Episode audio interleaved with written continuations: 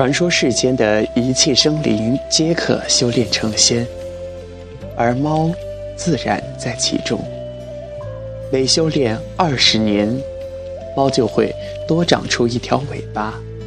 等到有九条尾巴的时候，就算功德圆满了，连天上的神仙都要敬让三分。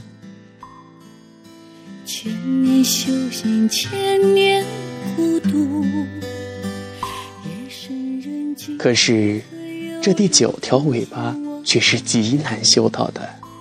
当猫修炼到第八条尾巴时，会得到一个提示，帮助它的主人实现一个愿望。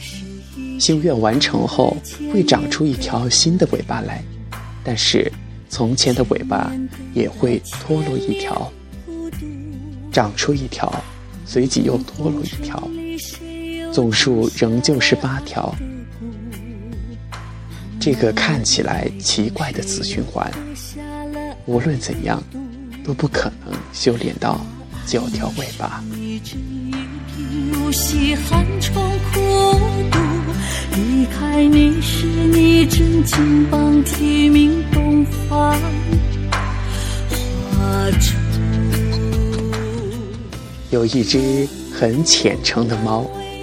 已经修炼了。不知道几百年，也不知道帮多少人实现过愿望，但他依旧是八条尾巴。他曾经向佛祖抱怨：这样下去，如何才能修炼得到？佛祖只是笑而不答。他只得继续修炼。有一天，当他在暴风雨中回到自己藏身的村庄。遇到一个少年被狼群围攻，以他的造化，当然不费吹灰之力的赶走了狼群，救下了这个少年。之后，他发现这个少年是他第一位主人的后代。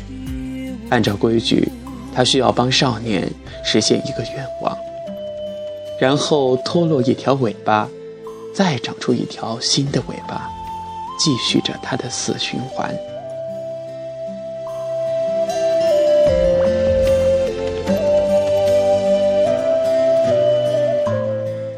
少年当然欣喜若狂，九尾猫的传说在当地不知流传了多少年，而自己何其有幸，竟然成了八尾猫的主人，还有一个不论多奢侈、多难以置信都能够实现的愿望。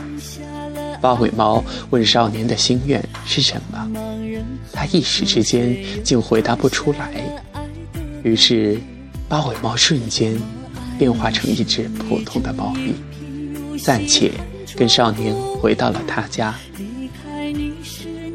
在之后的几天里，少年小心翼翼地与八尾猫相处，发现他的眼神里除了看透世事的淡然以外，竟然还有些许的悲哀。当他得知到了死循环的秘密之后，竟然对这只神通广大的猫咪产生了怜悯。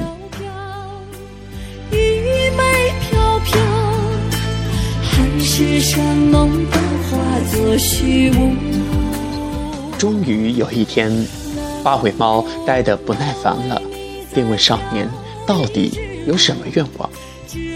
少年想了想，问：“什么愿望都可以实现吗？”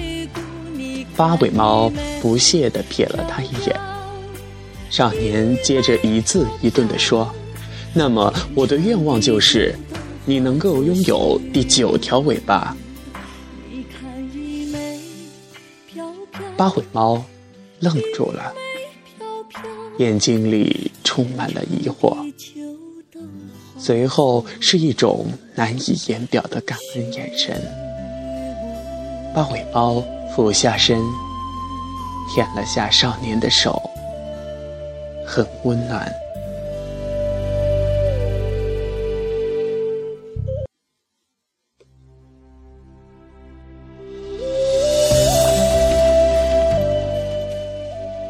于是，八尾猫终于长出了华丽的第九条尾巴，变成了真正的九尾猫。而少年的一生也过得十分的幸福和美满。故事到这里结束。原来得到的天机是如此，只有遇到一个肯让他圆满的人，八尾猫才能有第九条尾巴。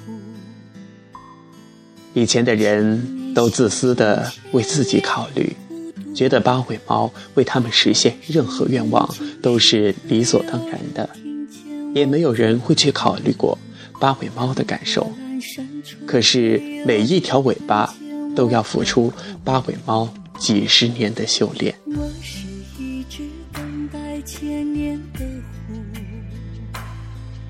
我想耗费自己难得的运气。去成全别人的圆满，这或许就是世间最大的慷慨，最真心的回馈了吧。中，谁又喝下了爱？